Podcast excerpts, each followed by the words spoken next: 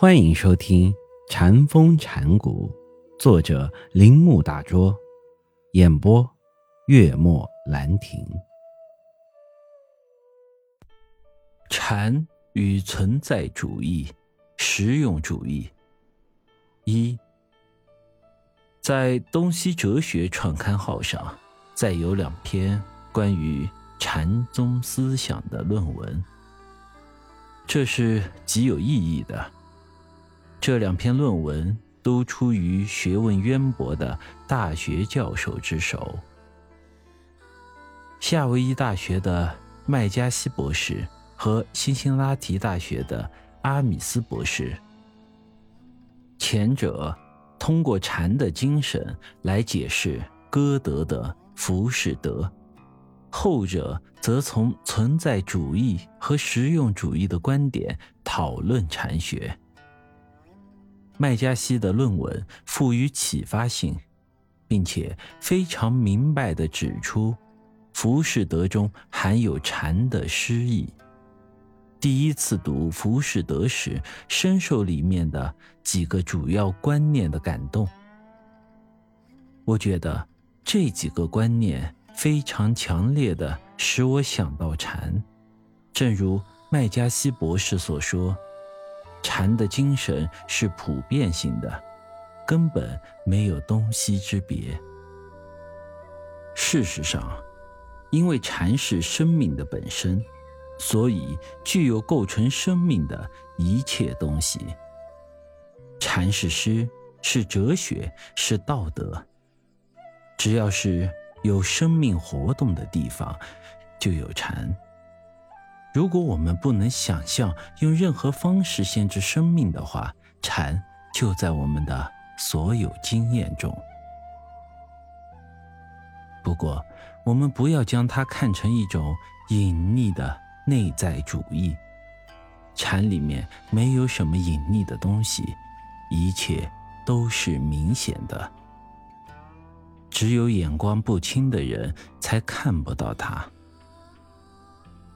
我说禅就是生命的意思，是说我们不要把禅看作限于概念作用中，相反，禅是产生概念作用的东西。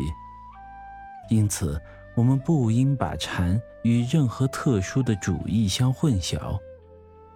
由此看来，阿米斯博士将禅和实用主义或存在主义相比。可以说不太恰当。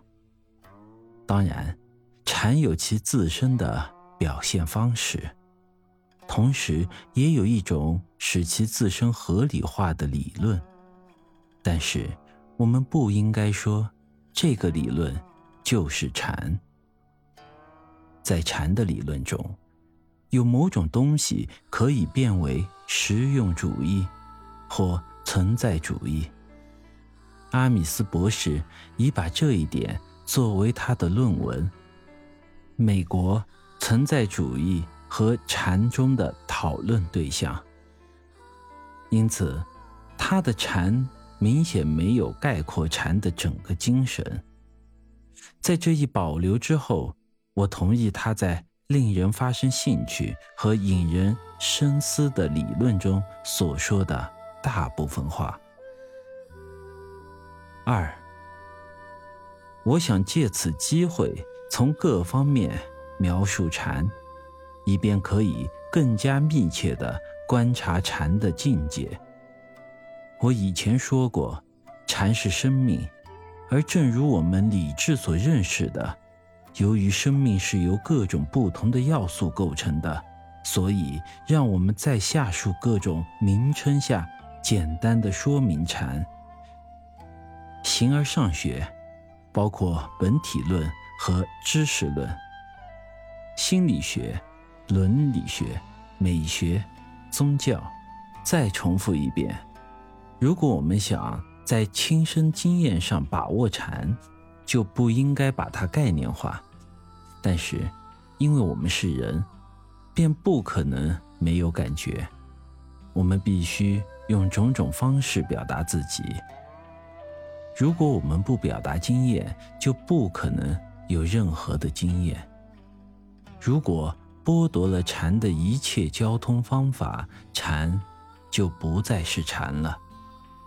即使禅也是一种交通方法，禅师们常常诉诸这种方法，因为人类的沉默与动物的沉默或其他天体的沉默不属同一范畴。从人类观点看，即使这些富有表达性，也是这样。人所以是人。是因为人永远在企图表达自己。人是理性的动物，意义也在这一点。因此，禅的概念化是不可避免的。本集播讲完毕，请您继续收听。